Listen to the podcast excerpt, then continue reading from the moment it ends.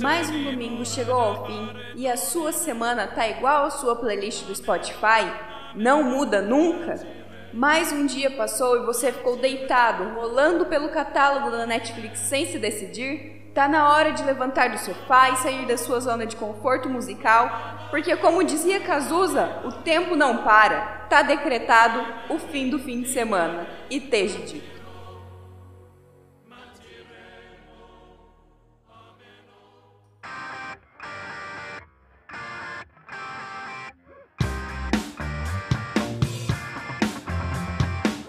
Sejam bem-vindos ao podcast e desde dito, o seu podcast sobre tudo e sobre nada.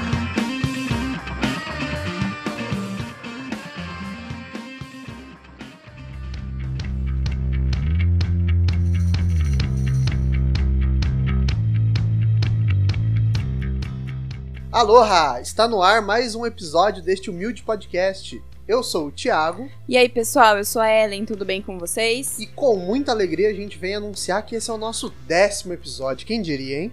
Caramba, eu não acredito que a gente chegou nessa marca. Para quem começou há pouco tempo, eu acho que a gente tá conseguindo manter aí um ritmo bem legal de publicação, né? Não, tá, tá, tá bastante. Tá insano fazer, mas tá bastante. É, então espero que vocês estejam gostando também. Se você tá ouvindo este episódio e ainda não ouviu os outros episódios, como eu disse, nós já temos. é, esse é o décimo, então nós já temos nove episódios e mais dois episódios bônus, né? Que acontecem toda última quinta-feira do, do mês, que é o microfone de ouro, não é mesmo, Ellen? Isso, nesse microfone de ouro a gente faz indicações de tudo que a gente assistiu nos últimos tempos, ou leu, ou escutou, e que foi relevante pra gente, então a gente sempre indica aí para que depois os nossos ouvintes elejam qual foi é, a obra preferida no final das contas. Exatamente. Então, se você ainda não conferiu, é, se você ainda não escutou os últimos episódios, corre lá, escuta, porque isso é muito interessante pra gente ter um aumento no número de reproduções, isso dá mais visibilidade pro podcast, isso torna o podcast mais relevante e quem sabe a gente consiga atingir mais pessoas que ainda não conhecem o nosso trabalho. Então, o jeito mais fácil, mais orgânico é aquele que a gente sempre pede pra vocês, né? Manda os nossos episódios pra algum amigo que ainda não nos conhece, para que vocês possam divulgar o nosso trabalho e a gente crescer um pouquinho mais. É isso aí, você que passa o dia inteiro vendo meme e mandando nos grupos do, WhatsApp, do, do Zap Zap, você agora vai entrar no Spotify e mandar nesse mesmo grupo o nosso podcast, o nosso episódio. Falar assim, pessoal, conheci recentemente e gostei muito, então fica aí a indicação. É isso aí, galera. Mas saindo do jabá agora, vamos começar o nosso episódio, né? Então, antes, na verdade, ainda de entrar no tema, eu queria falar uma coisa que foi muito legal, um retorno muito legal que a gente teve no último episódio sobre o lugar de fala, e que eu acho que é muito do, no- do nosso perfil, é muito revelador do nosso perfil também, de reconhecer que a gente tá sempre se corrigindo e sempre aprendendo, né? No nosso último episódio, em determinado momento, a gente usou a palavra queer Ah, sim. E aí Fui a eu, gente- inclusive. é, e aí a gente falou assim que não sabia exatamente qual era a utilização correta dessa palavra. E a gente não tirou isso na edição. Nós deixamos lá, inclusive com uma pergunta, né, pro ouvinte que soubesse a correta utilização, nos contar para que a gente pudesse se corrigir depois. E, inclusive estamos fazendo isso aqui agora. É, como muita gente veio conversar com a gente para esclarecer o que significa queer, é, e, e- e outros assuntos também, a gente vai fazer essa. Não é bem uma errata, mas a gente vai fazer então começar o episódio com as respostas dos nossos ouvintes. O que nos disseram é de que, a princípio, queer era um termo pejorativo do universo é, LGBT, Uhum. LGBTQIA+, porque queer, na verdade, significa estranho, excêntrico. Então, era uma coisa que era utilizada pejorativamente para se referir a, a- a essa população. Mas depois o movimento se apropriou dessa palavra, desse termo, e deu um novo significado, que significa justamente, atualmente, significa justamente as pessoas que elas não se identificam com a heteronormatividade ou com o cisgênero e que não, quer, não se identificam nem mesmo com esse padrão de homossexual, né? Tipo, o, o homossexual tem que seguir também um padrão. Então, também não se, não se identificam com esse padrão. E aí essas pessoas é, normalmente se identificam como queer. Então fica aí o termo, a utilização correta do termo para os nossos ouvintes não falarem mais abobrinhas nas discussões. Muito bem. E outra coisa é que também foi muito legal e muito positiva é que nós tivemos indicações de livros sobre o tema da semana passada, então vamos começar o episódio repassando essas indicações. Poxa, que legal, ouvinte passando pra gente indicações, isso é muito massa, É né? muito legal. Então, a gente tá aqui também divulgando mais ainda. A primeira indicação foi do Fábio, que inclusive é nosso podcaster conterrâneo. É, Ele é host do Podtex, que é um, um podcast feito pela turma de é, produção têxtil da Caramba, UTFPR. que legal. Ah, estamos atingindo fronteiras. Você viu só? É, engenharia de produção têxtil, né? Uhum. E aí ele nos indicou o livro A Elite do Atraso, do sociólogo Gessé Souza, Muito legal. que inclusive eu tô tentando ler um livro dele há um tempo já, é bastante difícil, mas é muito. É, é desafiador num sentido muito bom, o- Uhum. o, o Gessé Souza, assim. Porque ele faz a gente querer entender. Sim, e, e querendo ou não, é, um, é, é assim, é um grande nome do, do pensamento sociológico brasileiro, e não só sociológico, mas do pensamento brasileiro. É um grande nome, né? Que, de certa maneira, vai entrar para a história aí como um dos principais intelectuais que pensaram o Brasil, né? E a segunda indicação foi da Luísa Zílio, nossa ouvinte também tá acompanhando a gente bastante, e ela indicou dois livros. O primeiro é Não Basta Ser Racista, Sejamos Antirracistas, da Robin DiAngelo. Lu, eu não sei se eu falei o nome certo, mas caso eu tenha falado errado, você também já envia aí pra gente como que é a pronúncia certa. E o segundo livro que ela indicou também é O Racismo Estrutural, do filósofo e advogado Silvio Almeida, Que legal. que tem sido muito lido e muito discutido também agora é, com toda essa, essa abordagem do racismo que tem sido feita atualmente. Então, recebemos essas indicações e estamos repassando para os, para os nossos outros ouvintes, porque conhecimento não é egoísta. Então, vamos ler esses livros aí, super interessantes. Isso, sempre quando a gente tiver. Sempre quando vocês tiverem alguma indicação, então podem mandar pra gente, a gente vai socializar essa indicação aqui, tá? É óbvio que nem sempre a gente vai ter lido as indicações, porque a gente também é, muitas vezes não vai ter tempo pra ler, ou tem coisas que estão acontecendo nas nossas vidas, mas entra na filinha lá, tá naquela fila que a gente precisa, do que a gente precisa ler ainda, do que a gente precisa assistir, coisas do tipo, mas a gente sempre vai socializar aqui, porque tenho certeza que sempre vai ter um ouvinte que vai estar interessado é, em conhecer coisas novas, tá, pessoal? Então, é isso aí.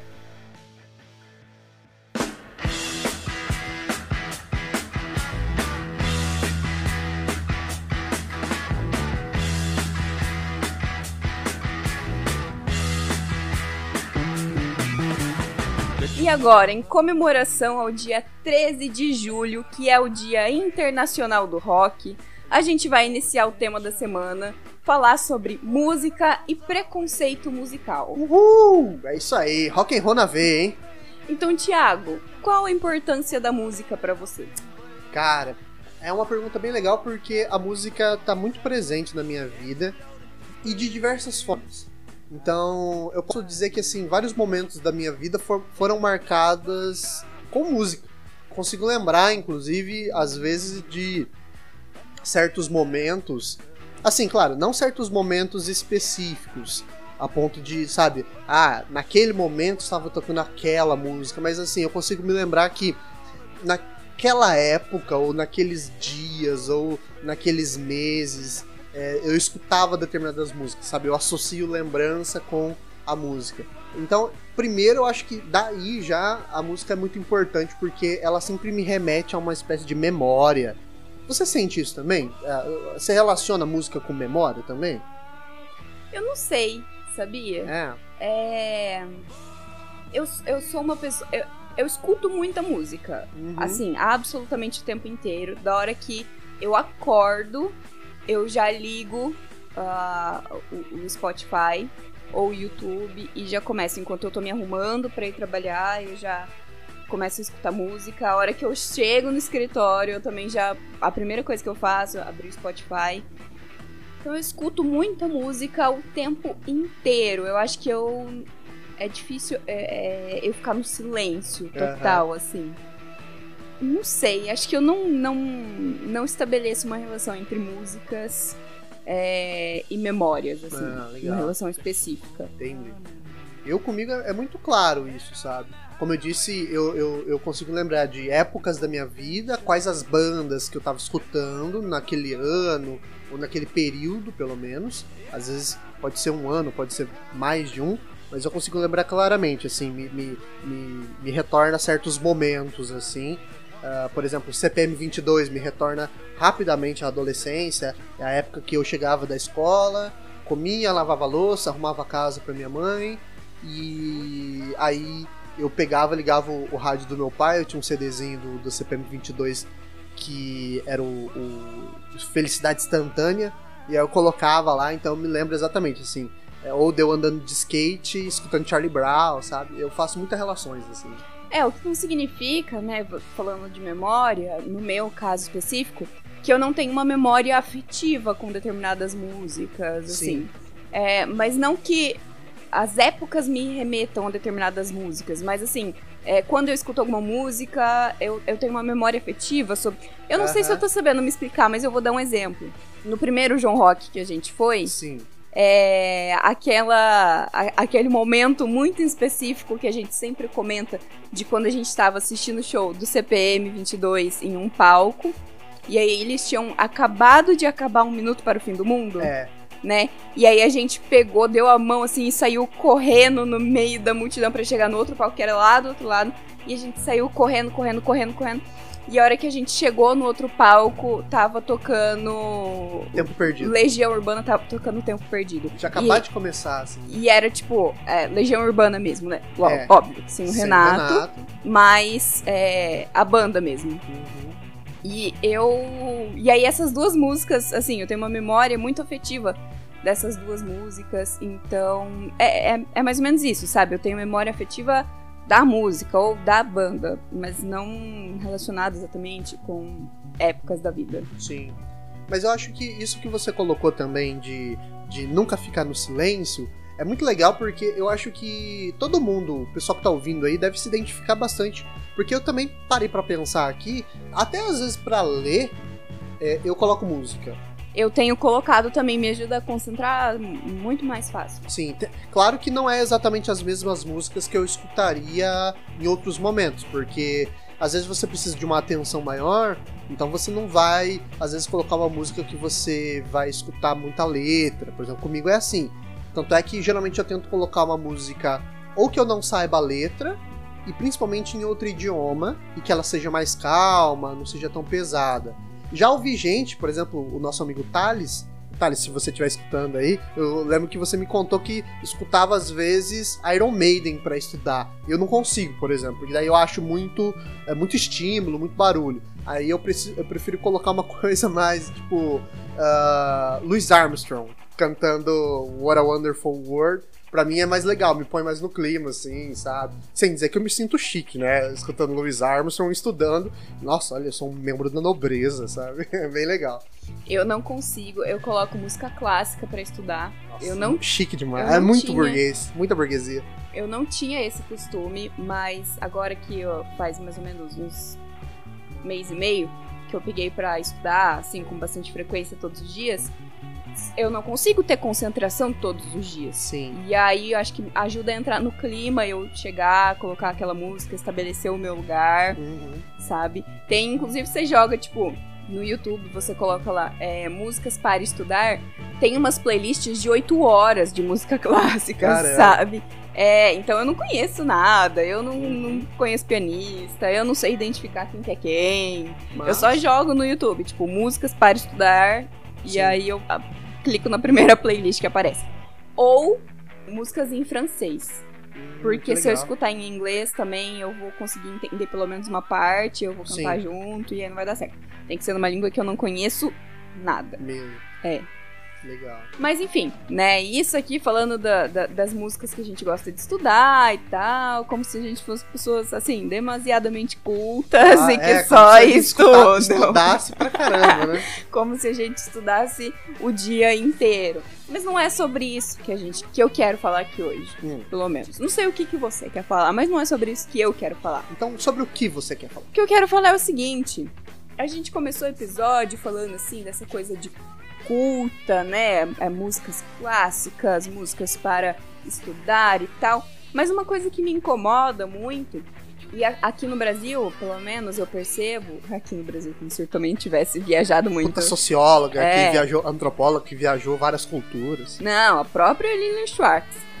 Mas enfim, eu percebo que a gente coloca assim, música, é, a cultura brasileira como é, a, a MPB, né? Aquela, aquela música que os artistas faziam na época da ditadura, como uma forma de combate à ditadura, é, colocando mensagens subliminares ali, o cálice Hum. né? Ou Apesar de Você, que, que ficaram muito famosos. E aí eu percebo que quando a gente fala de cultura brasileira, a gente pensa nesse movimento. Sim. A gente remete a essas músicas. É uma espécie de MPB do Rio de Janeiro ali, né? Isso. E aí a gente, é, assim, esquece do resto das músicas que formam a cultura brasileira, né? Concordo. É aquela música que a gente não tem. A gente nem escuta com tanta frequência assim, mas a gente fala que é fã. Sim. Entendeu? E aí, e, e isso desconsidera e rebaixa várias outras produções musicais de outras partes da cultura brasileira também. E aí, o que eu queria te perguntar, a partir do ponto de vista filosófico, sociológico, enfim, o ponto de vista que você quiser dar aqui, é: música pra ser boa só pode ser esse tipo de música mais clássica ou culta? Ah, com certeza não, né? Até porque me parece que, assim, quando a gente se pergunta ah, o que é uma música boa, essa pergunta me parece bastante subjetiva. O que é música boa? Quando eu digo subjetivo, não significa assim que não dá pra você realmente estabelecer ah, essa música é boa e essa é ruim, que tudo seria uma mera opinião. Não, não é exatamente isso também, não tô esculachando também. Eu penso assim que quando a gente pergunta o que é música boa, a gente tem que se perguntar assim, música, a música para quê? Né? Ela é boa para quê? Por exemplo, ah, vamos pensar, já que você citou música clássica, você pega, sabe, Mozart. Mozart, é, a gente sabe que ele é bom, mas ele é bom do ponto de vista técnico, do ponto de vista inventivo, do ponto... Então, se você pergunta para uma pessoa que entende de música de, de um ponto de vista técnico, um estudioso de música, um músico, ele vai dizer Mozart é bom, óbvio. E, e eu acho que assim, até nós que não temos conhecimento profundo de música, eu toco meu violãozinho, mas eu também não tenho conhecimento profundo de música. Se me dá uma partitura, eu não sei ler. A gente também sabe que Mozart é bom, porque a gente sabe que o nível técnico é realmente bom, a gente consegue perceber isso. Agora, se você pergunta, Mozart é bom pra uma festa? sabe? Ô, vou, vou pôr o Mozart aqui pro nosso churrasco, beleza, galera? Ah, não rola, né? É muito mais interessante um outro tipo de música pra esse tipo de momento. Eu lembrei agora do Nelson colocando as músicas dele que ninguém gosta no churrasco. Lembra? Ele pôs a- aquela. Ai, como é que é o nome daquela cantora que ele adora, que é uma. Ai, a Lana Del Rey. Ele colocando Lana Del Rey, assim, mas uma depressão, assim, profunda, e todo mundo com cerveja na mão, um churrascão rolando, assim, e ele me põe. É uma, uma das músicas mais depressivas do mundo. Eu falei assim, nossa, o Nelson tá mal, meu. é Normalmente a gente abre espaço pra ele falar, tipo, tá, beleza, Nelson, a gente deixa a sua música meia hora, tá bom? pra você ficar feliz. Sim. E assim, é engraçado, porque eu lembro uma vez também que ele pôs Elis Regina. Eu gosto de Elis Regina, adoro Elis Regina, mas assim, na boa, eu tô no meio do churrasco e não quero escutar como nossos pais, porque é uma puta música triste. É, inclusive, é uma música do Belchior, tá? A Elis Regina regravou, quem escreveu foi o Belchior. Mas, assim, é uma puta música triste tal, sentimental. Aquela do Legião Urbana que fala de família também, como é que é o nome dela? Pais e Filhos. Pais e filhos. Assim, é uma música bonita, mas, né, tem hora e lugar pra esse tipo de coisa, eu acho. É música de fim de churrasco daí. É, é né? música depois que você tá bêbado, que você tá falando dos problemas com seus pais, e aí você põe lá e todo mundo chora e se abraça, né? É mais assim, eu acho. Tá, mas voltando aqui agora, falando sobre o que é bom, música boa. Então, uma, uma perspectiva importante é a gente olhar boa pra quê? Isso, eu acho que Né? isso é importante levar em consideração. Como eu disse, é óbvio que dá pra fazer uma análise técnica do ponto de vista musical. Então, por exemplo, é óbvio que quando você olha uma obra de Mozart e pega o, MC Fiote com Bum Bum Tantan, é claramente você entende que Mozart, do ponto de vista técnico, tá, é muito melhor. Só que do ponto de vista da, da festa, o Bum Bum Tantan tá muito mais legal do que pôr o Mozart, entendeu? Eu acho que isso tem que ser levado em consideração, né? ah, inclusive, não sei se vocês sabem, o Bum Bum Tantan tem uma flauta que é do Bach, Joseph Sebastian Bach. Aquela flautinha que começa é de uma música clássica do Bach. Se eu te falar que eu não sei identificar quem é MC Fiote e que eu também não sei identificar qual música que é Bum Bum Tantan. Porque eu acho Aí que. vai com o Bum Bum Tantan. Ah, Vem com o Bum Bum Tantan. Aí tem a. Tururu. Tá, tá, lembrei. É Essa porque eu acho que virou assim, entrou tudo num balaio de gato, Ah, né? Que sim, você vai é. na festa e você não. Eu, eu, pelo menos, não reconheço ninguém. O único funkeiro que eu reconhecia, que eu nem sei mais se é funkeiro atualmente, porque faz muito tempo que eu não vejo falar, é o Kevinho. Ah, sim. Por causa dos jogos. Chapéu. Por causa do jogo. Que quando ele tava estourando a primeira música dele, a gente foi nos jogos jurídicos e ele foi fazer um show. E aí ele falou: Você acredita? É. Umas 20 vezes em 40 minutos. Não, ele cantou, sei lá, cinco músicas, repetiu duas. É, e... e, e enfim, é o único que eu consigo reconhecer. Não, e ele falava assim, né? Eu acredito. Daí, vocês acreditam? E jogava pro público falar, eu acredito. ah, pô, puta showzão do caramba, né? Ai, ai, é, isso aí é cultura brasileira, meu Mas povo. voltando a falar desse lance, é, eu acho que também uma outra perspectiva é colocar com relação àquela discussão assim, do erudito e do popular. né? eu acho que isso é importante também. Seria o bom pra quem daí, né? Isso, exatamente. Assim, na música. Meus parabéns, porque agora foi na música. Quando você fala de música erudita, a gente tá falando de um, de um termo, inclusive o termo erudito, ele nasce do surgimento da burguesia, tá? Eu sei que às vezes o pessoal torce o nariz quando a gente usa o termo burguesia, porque acha que tá falando de marxismo e tudo mais. Não, burguesia é um termo histórico. Mar Marx usou, e o pessoal do comunismo, né, que, que, que é comunista, vai dizer que a burguesia é a classe que deve ser derrotada e tudo mais. Mas independente do uso, burguesia é um termo histórico. Ou seja, é uma classe que era de pequenos produtores e comerciantes que começou a ganhar força é, no fim do sistema feudal. E quando houve a, a Revolução Francesa, a Revolução Industrial, é, a gente tem, vamos a dizer assim, ascensão. Ascensão, isso, essa palavra. Ascensão. Então, essa classe vai começar a construir também, vai começar a consumir, de certa maneira, uma cultura que é a cultura da, da música clássica, porque eles querem, eles querem se parecer com a nobreza. Então, a burguesia, ela começa a imitar a nobreza, principalmente nesse sentido. Então, aí surge a ideia de música erudita. É uma música de uma classe de, de poder, uma classe em ascensão, uma classe de riqueza. E começou a se tornar sinônimo de boa música.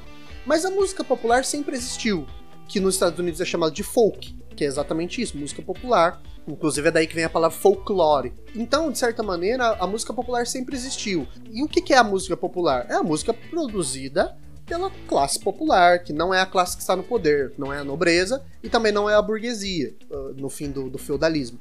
Essa distinção, então, é muito mais uma distinção de classe social do que efetivamente de qualidade. A gente tem música popular de qualidade e música erudita ruim. Por exemplo, se você pega o choro, o chorinho brasileiro, é, que é um gênero musical muito importante para o Brasil, ele é bastante complexo, bastante difícil de tocar, inclusive tem é, linhas criativas muito interessantes e ele é popular. E quando você olha alguns, alguns músicos dessa música clássica, dessa música erudita, que usa violino, piano e não sei o que, hoje em dia você tem alguns muito ruins, que assim, fazem uma música uh, que não tem nada de inovador. Então, eu acho que uh, essa também, essa distinção de erudito e popular, me parece uma, uma distinção também que tenta dar uma superioridade para a classe que tem mais dinheiro, que pode assistir ópera, pode assistir orquestras tocando, é, mas não é sinônimo de qualidade no fim das contas. É, então assim, é correto a partir de um ponto de vista de um leigo falar que essa divisão entre erudito e popular tem muito menos a ver com o que o, o, o ouvinte efetivamente escuta e sente com a música, e muito mais a ver, então, com quem está ouvindo e escutando e produzindo também. É, eu diria até assim, uh, é exatamente isso que você disse, mas eu diria de uma outra forma. Tem a ver com acesso. O com acesso. É, o erudito é uma música de muito mais difícil acesso. Por quê? Porque custa caro, é, violino, violino é caro, bom violino. Uh, e tal. Então, para você fazer parte de, da música clássica é muito difícil. Por isso que a música clássica é difícil de ser popularizada, né? É, enquanto o cara que pega um violão e uma gaita para fazer folk é muito mais fácil, né? Muito mais tranquilo. O acesso é, é, é muito mais rápido e por isso eu acho que tem muito mais a ver com acesso. Acho que hoje o legal é que tem alguns projetos, principalmente em comunidades mais pobres, que tentam trazer a música clássica, é, sempre projetos ligados com universidades de música que levam a música clássica para as periferias. Por exemplo, o Paulo, um amigo nosso, estudou comigo no ensino médio, ele tem um projeto bem legal de ensinar é, crianças carentes a tocar música clássica, a tocar é, violino, a tocar outros tipos de instrumento que não só os instrumentos do, da música popular. Então, existe um esforço, mas ainda assim é muito difícil para você ser um músico de música clássica. Entendi. Você falou ah, antes de técnica, de é, padrão técnico, e que isso pode sim ser dimensionado, né? Eu fico com uma dúvida. Quer dizer então que todo tipo de produção art artística, todo tipo de produção de música, enfim, dá para ser considerado uma produção artística? É, essa, essa é uma, uma, dúvida que eu tenho também, né? A gente já conversou sobre isso uma vez. já. E assim, a dúvida que eu tenho é se uh, o que, que pode ser considerado arte. Por exemplo, a gente sabe que música ela é uma forma de arte, ela, ela é um tipo de arte. É, agora, eu não sei exatamente se toda música pode ser chamada de arte. Eu sei que, para mim, toda música pode ser chamada de cultura. Isso eu acho que sim. Toda música é uma manifestação cultural e ponto, sabe? Ah, o funk não é cultura. Seu cu. Tá? Seu cu. funk é cultura por quê? Porque o que é cultura? Cultura é a produção simbólica humana. Tá? Livros, música, ideias, ideologia, é, pensamento político, sabe? Tudo isso é, é, considerado cultura, esse mundo simbólico do ser humano. Então o funk também é cultura porque o funk também é uma produção simbólica, ok? Agora, o que, que dá o estatuto de arte para essa cultura é a minha dúvida. Eu diria que talvez pode-se dizer que determinada música não é cultura, mas eu não acho que o gênero, ou melhor, determinada música não é arte, não é uma peça de arte, por exemplo. Mas eu não diria que o gênero em si não é arte. E eu acho que muita gente acaba sendo bastante preconceituoso e entrando aqui naquela ideia de, de preconceito que você já anunciou no começo, né, que a gente ia abordar. Eu acho que muita gente acaba sendo muito preconceituoso ao achar que o funk só pelo fato de ser o funk, o funk carioca, né? Só o fato dele ser funk, ele não é, ele não pode ser arte. E eu discordo completamente disso. Eu acho que pode ser arte. Agora, se todos, todas as músicas de funk são obras de arte, aí eu posso, eu acho que dá para se questionar. O que você acha sobre isso? Eu não tenho a menor opinião formada. Eu me acostumei a entender toda forma, toda expressão cultural como uma forma de arte. Uhum.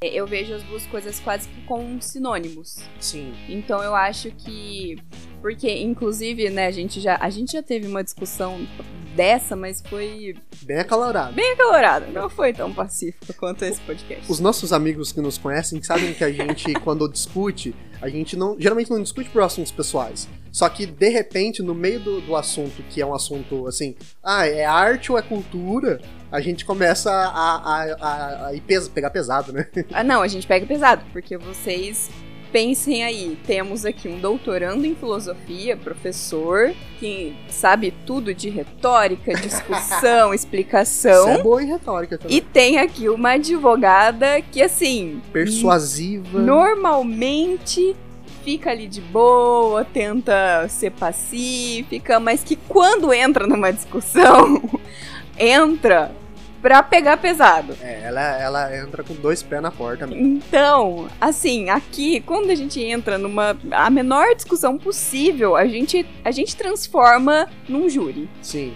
Mas enfim, voltando aqui, falando da nossa discussão acalorada sobre cultura e arte, eu me acostumei a pensar, e não sei por que motivo, não sei conceituar nem Uhum. cultura e nem arte. É, é, assim, puramente senso comum. Eu aprendi a enxergar toda manifestação é, cultural como arte. Sim. Mas e eu aí, sem errado. critérios. Eu, tipo, eu- é, eu não acho errado. E aquela discussão nossa, no fim das contas, eu também fiquei pensando. E assim, eu, eu ainda tenho uma certa visão de que é, para ser arte teria que ter algum tipo de requisito que eu não sei exatamente estabelecer também, objetivamente. Ah, tem que ser esse requisito ou aquele. É, mas ao mesmo tempo, eu faz sentido também essa ideia de que toda produção cultural seja uma espécie de arte também. Porque o que eu, o que eu vou, vou reformular para tentar ficar mais claro. O que me incomoda nessa divisão que a gente ah, tem as nossas próprias dúvidas sobre cultura e arte é que a arte ficaria então de uma forma muito elitizada, né? Sim, é. Quando você precisa cumprir determinados requisitos para que aquela para que aquela música se torne efetivamente uma obra de arte, quando você precisa que essa música cumpra determinados requisitos, é, eu acho que fica uma coisa muito elitizada, É, muito assim, é, academicista, sabe? Muito com acesso para poucas pessoas. Sim, sim. E é, e é isso que me incomoda nessa divisão. E é por isso que eu tendo a- pensar, não sei se democratizando até, ou se democratizando da maneira correta Sim. também, mas eu tendo a pensar em toda forma de expressão cultural como uma expressão também artística. Mas eu, eu, eu concordo com essa visão sua de que é, há, uma, há um perigo de um certo elitismo por conta dessa, dessas, dessa separação entre o que é cultura e o que é arte. né? Estabelecer um critério para ser arte pode acabar elitizando, eu concordo. Mas ao mesmo tempo eu também penso, por exemplo, assim, que se você estabelecer um critério, dá ainda assim para ser artístico sem necessariamente ser eli- elitizado. Por exemplo, o Racionais, o que o Racionais fez pra mim é bastante artístico. É bastante artístico e pouco elitizado. Eles falam, inclusive, ele não fala o, o português Português. formal, né? Sim. Então, assim, dentro da própria linguagem da, da cultura popular é possível produzir arte, eu penso.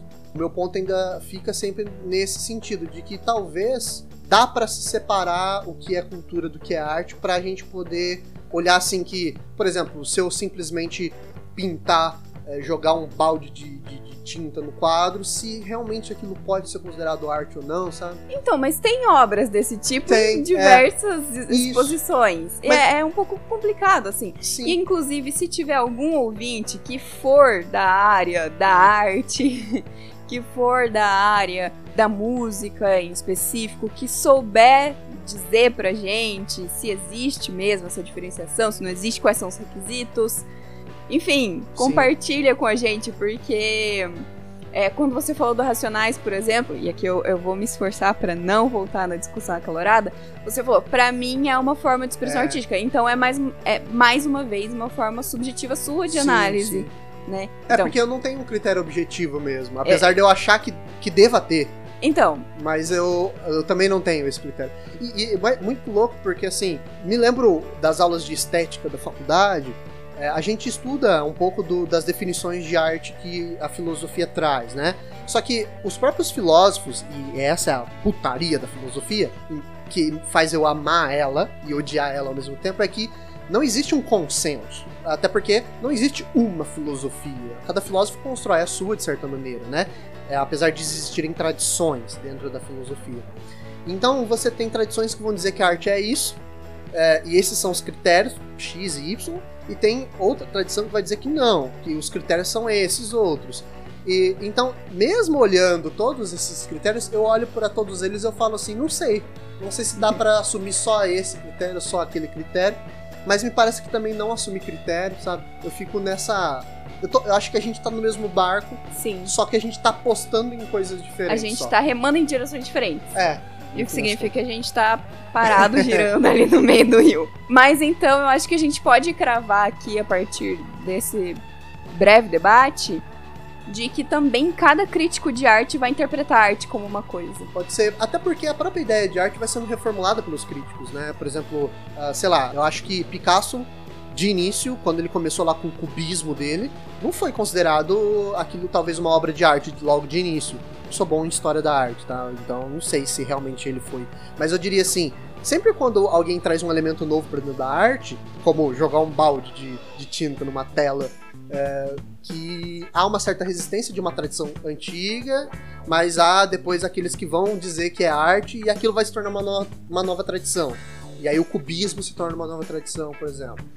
É, é engraçado é, é isso. Interessante, né? porque agora eu vou fazer um, um, link que vocês me perdoem se for um link muito vazio de uhum. significado, mas eu acho que dá para fazer esse link. Por exemplo, a gente estava falando aqui do funk, sobre como a cultura brasileira tende a excluir o funk, né? A não enxergar o funk como uma expressão cultural. E de fato, né? Tem determinados funks aí que é, é, é foda. Desculpa o termo, mas é foda. Tipo, a gente até brinca, faz meme na internet, falando que tem funk que a gente dança com uma mão no joelho e a outra na consciência, é. porque é, é meu, tem coisas que, tipo, não representam um significado de nada, é uma Na letra... verdade que acaba sendo, às vezes, uma apologia a certas coisas que não são aceitáveis, né?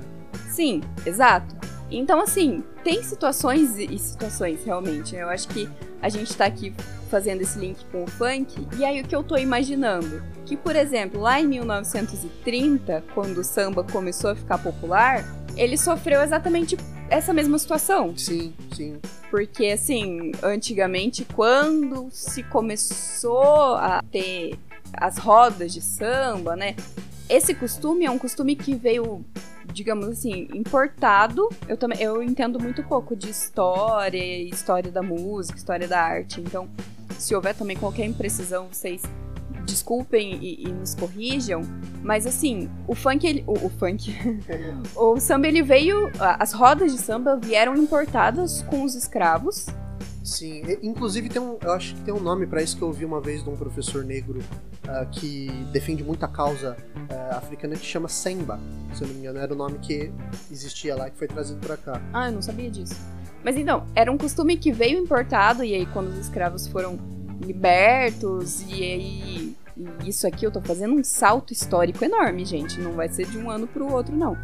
Mas aí começaram as rodas de samba, era uma coisa marginalizada, Sim. porque era, inclusive, era confundido com é, vadiagem, vagabundagem, e que eram crimes que estavam previstos no Código Penal como crimes antigamente. Nossa, imagina se ainda valesse esse. Nossa, eu ia preso.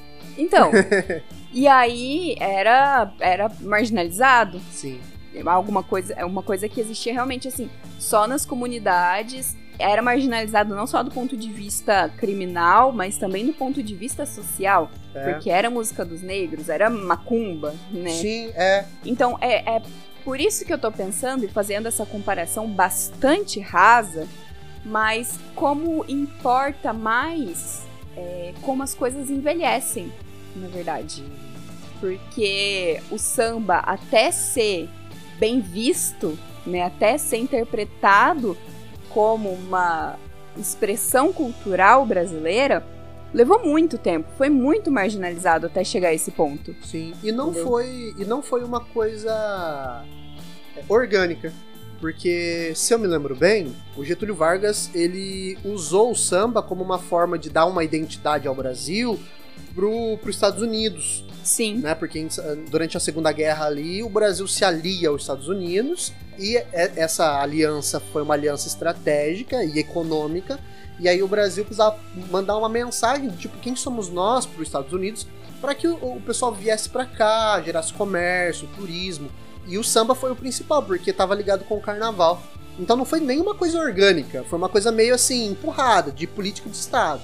Sim, e então é, é por isso que eu tendo a considerar, acho que faz parte, faz um pouco é, de sentido agora o meu raciocínio de considerar toda a expressão cultural como alguma expressão artística, porque eu, eu entendo que depende muito mais de como as coisas envelhecem. Pra, né, daqui 50 anos a gente vai olhar em retrocesso e vai enxergar o que foi que permaneceu e o que foi que não permaneceu. Sim, não que isso seja um critério também, que não é, mas enfim. Aqui a gente tá fazendo realmente uma, uma reflexão bem aberta. É, quase uma experiência de pensamento, né? A gente não tá também aqui para estabelecer, nossa, isso é arte, isso é música, isso é não sei o quê, porque Deus me livre, eu, não, não, eu até fujo desse tipo de pretensão.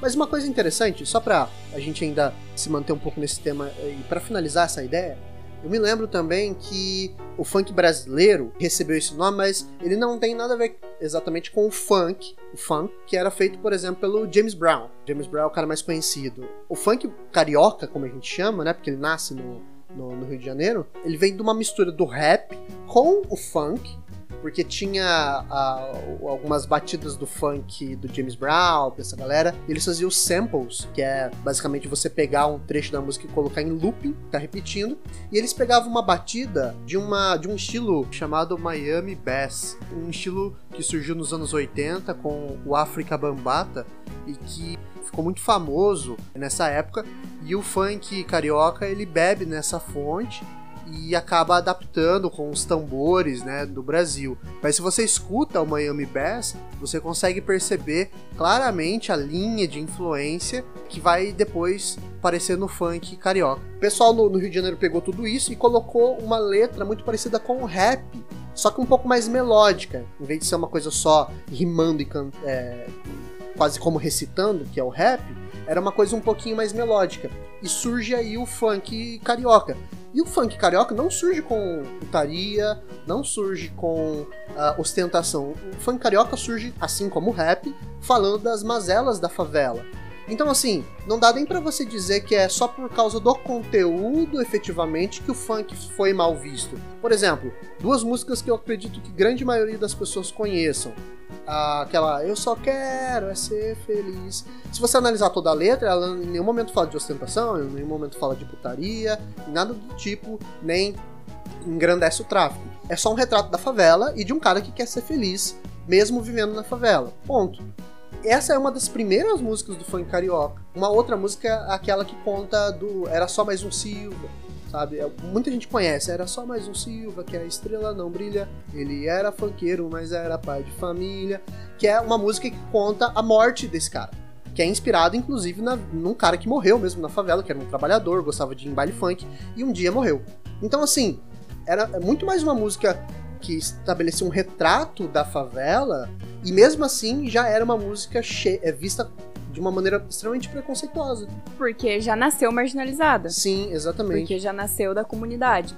Sim. Entendeu? E é por isso que eu fiz essa analogia com o samba. Sim, eu acho que cabe totalmente essa comparação que você fez, porque a história é muito bem parecida. Acontece que, pelo menos por enquanto, o, o samba ganhou um status de cultura de arte. De arte. Enquanto o funk parece não ter ganhado ainda esse status. Parece o, o funk. Acho que talvez esse seja uma, uma análise da nossa discussão, né? Enquanto o samba já foi reconhecido, inclusive a roda de samba já foi declarada patrimônio cultural pela Unesco. O funk ele ainda é uma manifestação cultural, assim, Da, da comunidade, né? Não tem ainda uma forma, mas olha só, quando você falou, né, de tudo que foi trazido para formar o, o, funk, olha quanta referência cultural de outros lugares que Sim. foram trazidas para formar, né? É muito interessante isso para ver que, tirando as letras que fazem apologias a crimes e, e tudo mais, mas quanta bagagem Sim. isso carrega. Sim, é, tem uma influência cultural bastante ampla, né? E eu diria até assim, se você acha que hoje em dia não existe funk é, que tenha consciência, que discuta as questões da periferia, que seja, que seja muito mais do que simplesmente a exaltação do corpo, da sexualidade, diria para você conferir um cara chamado MC Garden, que ficou bastante famoso em 2013 por causa de uma música chamada Isso é Brasil. Olha só, cinco anos antes do Childish Gambino gravar This is America, o cara já falava Isso é Brasil aqui também. E ele fala bastante da, dos problemas da favela, sem, sem ficar glamorizando a ostentação e tudo mais. É algo bastante legal, fica aí a dica para vocês conferirem depois. Outro ponto muito positivo nessa música mais popular, essa música que chega ao, ao, grande público e que a gente tem as nossas dúvidas se pode ser considerada arte ou não, é justamente o fato dela chegar aos grandes públicos, né? Por exemplo, tem uma música muito ruim, muito ruim, do Zezé de Camargo Luciano, eu não lembro o nome, mas há uns dois anos Pro, atrás. Seu protetor, eu Seu protetor. seu é protetor. E aí, to, uns dois anos atrás, um pouco mais talvez, todas as vezes que eu entrava no carro e ligava o rádio, tava tocando essa música. Tocava, eu acho que várias vezes ao longo do dia. E a música é muito ruim mesmo, eu preciso frisar isso, mas ela falava sobre violência doméstica. E aí ela falava de tipo assim: olha, se ele te bate, se ele te maltrata, enfim, denuncie eu tô aqui para te proteger. Se ele te trata mal, eu vou te tratar bem, né? Faz essa coisa, essa pegada mais romântica. Mas assim, você imagina aquela dona de casa que fica escutando Band, sei lá, nativa, nativa que fica escutando a, a, a rádio o dia todo enquanto faz lá o serviço, enfim que é boa parte da população, porque muita Sim. gente não tem celular para ter Spotify. E aí você pensa então naquela dona de casa que não sabe identificar o que é um relacionamento abusivo, que não sabe identificar o que é uma violência, porque provavelmente se acostumou com isso. Tem medo de denunciar. Tem medo de denunciar, ou conhece alguma outra dona de casa, ou, ou não passa por isso, mas conhece alguma outra dona de casa que passa.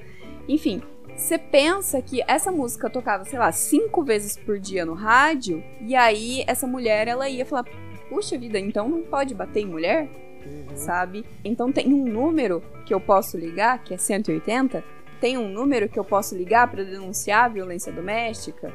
Sabe? Então, assim, ela tem. A, embora a música seja realmente ruim, sabe? Mas aqui, sem falar de padrões técnicos, é uma música popular, é uma música que tocava no rádio, que tava aí para qualquer pessoa ouvir, que chegava e tinha capacidade de passar uma mensagem importante. Sim. Eu acho que isso é, é um fator também, inclusive no MC Garden que você falou, uhum. e também nessa música, é um fator muito positivo que a gente tem que considerar quando vai falar de, de música popular. Sim.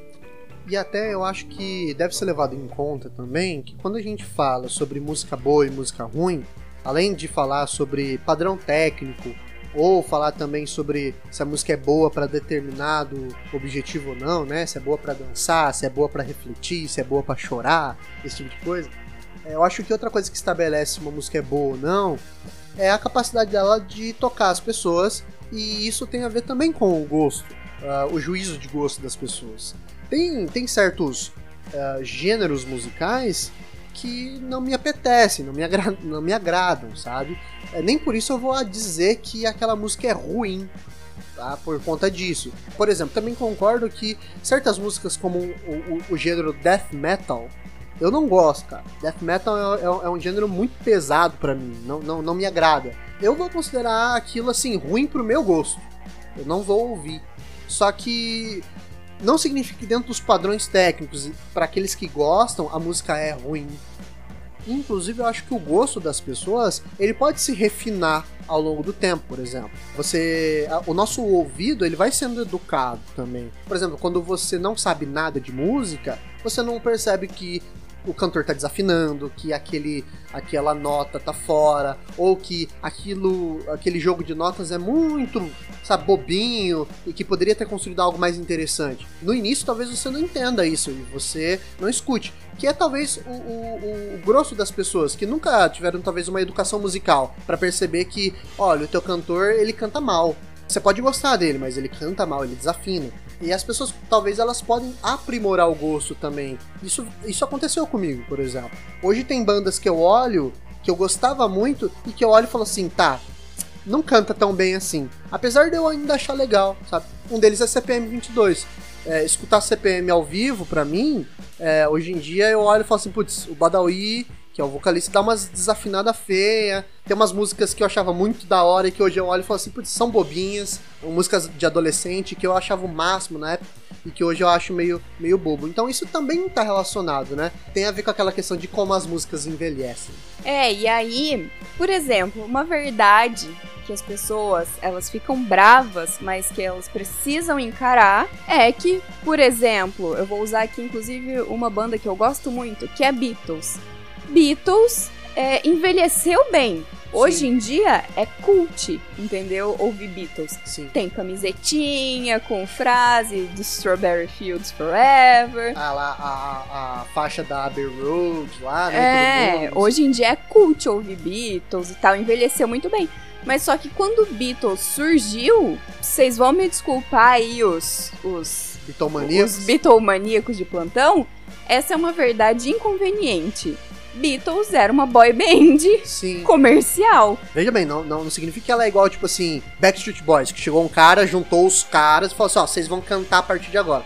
Não, não, não é boy band nesse sentido, mas era uma boy band, era uma molecada que queria fazer sucesso e pegar mulher. Exato, esse- foi assim que eles surgiram. Eles não surgiram pra mudar o mundo, cantar Imagine. É, sabe? Então, assim, é, surgiu como uma boy band que teve um produtor muito bom ali que soube usar a figura deles. Então, a figura estética deles nos primeiros anos de carreira foi toda planejada. Eles perceberam. Eu, não sei se a gente pode dizer isso, talvez seja muita pretensão, mas eles criaram o conceito de música chiclete. Entendeu? Sim, sim. que eles perceberam ali aquela fórmula que funcionava, que era. é, a- a- os- isso eu tô falando dos primeiros discos.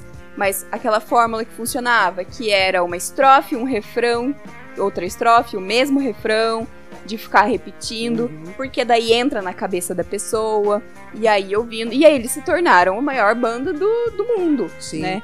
A ponto de chegar.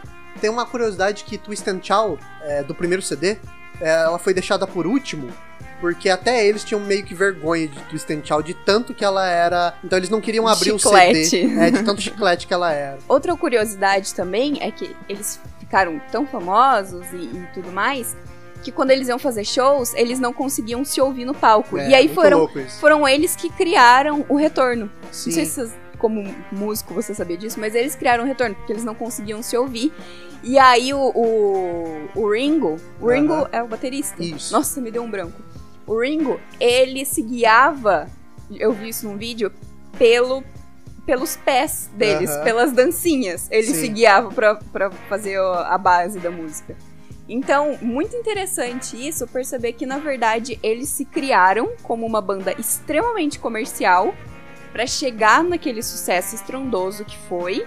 Pra depois disso, só nos últimos CDs, quando a banda já tava próxima de acabar, eles começarem a desconstituir essa ordem da música, essa coisa muito chicletinha e, e criaram, sei lá, Revolution 9, sabe? Sim. Que é Helter Skelter, que É. não tem pé nem cabeça. O, o Sgt. Pepper, que também é um puto desconceitual do, do Paul McCartney lá, ele que mandou em tudo e tal. Então, assim, na verdade, hoje em dia é super cult gostar de Beatles e tudo mais, mas na verdade eles obedeceram ao mercado. Eles Sim. viram o que iam levar eles pro sucesso, criaram, fizeram um tipo de música que levasse eles para esse objetivo até ficarem super famosos. Então, depende muito de como a coisa envelhece. Uhum. Pessoal, eu acho que uma coisa que tem que ficar bem clara, talvez, e talvez não tenha ficado claro pra vocês nessas conversas nossas, é que uma música pode ser comercial e ser boa. Ou, por exemplo, no caso dos Beatles, como a Ellen falou, que eles envelheceram bem. Tem. Logo no primeiro CD tem, tem canções boas. Twist and Shout mesmo é Shout. a- maravilhosa, é super legal. Exatamente. Se eu não me engano, não tá no primeiro CD. Não, é, ai, não me lembro agora se tá no, no primeiro álbum deles. Mas, é, na verdade, o primeiro, o primeiro lançamento dos Beatles não foi um álbum completo. Foi um, um EP. Que Sim. era basicamente um disco de quatro músicas. E ele chamava Larry B. Larry B já estava lá. Então, Larry B, que é uma música muito importante da carreira dos Beatles, foi lançada no, no primeiro lançamento de, de disco deles, assim. Então dá pra ser comercial e ser bom. O problema é quando é comercial. É, o cara foca, a pessoa foca assim numa formulinha pra fazer sucesso e, enve- e envelhece mal. É por isso que a gente olha Porque depois de um trás. tempo já a, a música desse ano, a música do ano passado já não serve mais pra esse ano, porque ela é focada só no fazer dinheiro momentaneamente. Sim, muito louco isso, né? A gente olhar, por exemplo, pra aquela da metralhadora. pegar a metralhadora e tá, tá, tá, tá, tá, tá. Não faz, não faz tanto tempo, só que olha a nossa reação. Nossa, quanto tempo. Mas sei lá, faz o quê? Cinco anos essa Eu tava música? no quarto ano da faculdade, então faz cinco anos. Cinco anos. Então, assim, é uma música que ela tem data pra valer ali, né? Inclusive, ela é produzida pra isso. Eu percebo que muitos cantores no Brasil, predominantemente o pessoal do sertanejo, porque são eles que dominam o mercado, mas o funk também, não estão pensando muito na carreira. Na carreira no sentido assim de construir um legado para que as pessoas olhem pra trás. Por exemplo, Chitãozinho Chororó. Eles construíram um puta legado. Você olha pra trás assim e você sabe que Evidências vai continuar pro resto da vida no Brasil. Evidências se tornou um, um hino brasileiro. Agora, por exemplo, será que. É, Ai, aquela do Milu, do Gustavo Lima. Nossa! é. Horrorosa. Ai, desculpa os amigos nossos que gostam de sertanejo, mas nossa, eu não aguento, não dá, sabe? Pra mim é muito ruim aquilo.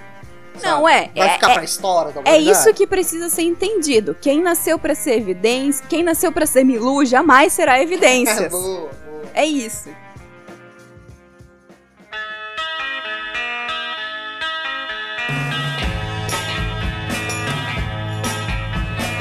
Pra finalizar o episódio, então, aproveitando aqui que a gente tava falando de Beatles e fazendo uma, um conectivo, é, a ideia desse episódio surgiu a partir de um filme que lançou em 2019 chamado Yesterday, que eu sou apaixonada, é, que conta Fala quantas vezes você assistiu? Acho que umas quatro já. E aí esse filme conta a história de um mundo em que os Beatles nunca existiram. É, mas uma pessoa se lembra das músicas e lembra da banda. Na verdade, é como se eles tivessem sido apagados, a banda tivesse sido apagada. E aí, esse cara que lembra das músicas, ele começa a cantar como se fosse dele. Inclusive, tem uma parte interessante do filme que ele fala assim: Poxa, eu sei que as músicas são boas, elas fazem muito sucesso, mas acho que o problema é comigo, então. Tem até E o Ed Sheeran no meio, né? Que ele fala a hey, a hey Jude, ele fala pra o cara trocar, em vez de Hey Jude, falar Hey Dude. Ah, significa, é. e aí, cara? Sensacional o filme, gente. Assistam, é uma comedinha romântica. É bem legal, bem legal. Mas é, é muito, muito legal. E aí, a pergunta do filme, e que me levou a pensar, então, foi o seguinte: qual seria a banda, a música ou a banda, que faria falta pra você se não existisse? Quer saber? Eu não vou responder não, sabe por quê? Tá muito longo esse episódio e se o nosso ouvinte fiel, que eu tenho certeza que ele vai querer saber essa resposta e uma e outras respostas de outras perguntas, é só ouvir o episódio bônus que vai sair dia 30 de julho, é a última quinta-feira do mês, que vai ser o terceiro microfone de ouro e lá vocês vão poder conferir muito mais desse papo sobre música que a gente tá tendo aqui agora. Bom, então é isso. Falamos aqui de, de A a B, de, de A a Z, na verdade, Sim. sobre música, arte, questões que nos incomodam. Acho que tinha muita mais, muito mais coisa pra falar. Inclusive, saibam que na nossa pauta tem um Música 2 e talvez terá convidado, inclusive, pra gente falar um pouquinho sobre a música na nossa região. A gente sabe que tem o Rock Rio Pardo. Talvez, quem sabe, a gente escuta um pouco sobre isso, inclusive. Então fica aí a dica que a gente vai entrar nesse tema novamente um dia. Quem escuta a gente há um tempo já sabe que o nosso objetivo aqui não é chegar e ensinar nenhum tema, não é chegar e cravar a nossa opinião como a opinião certa. A gente está aqui num debate, inclusive revelamos para vocês hoje que não, não sabemos qual é a conclusão sobre arte, cultura, enfim. Estamos aqui para fazer um, um debate aberto e democrático e para proporcionar que quem mais quiser participar desse debate também participe. Era isso que a gente tinha para falar por hoje e até a próxima. E teja dito,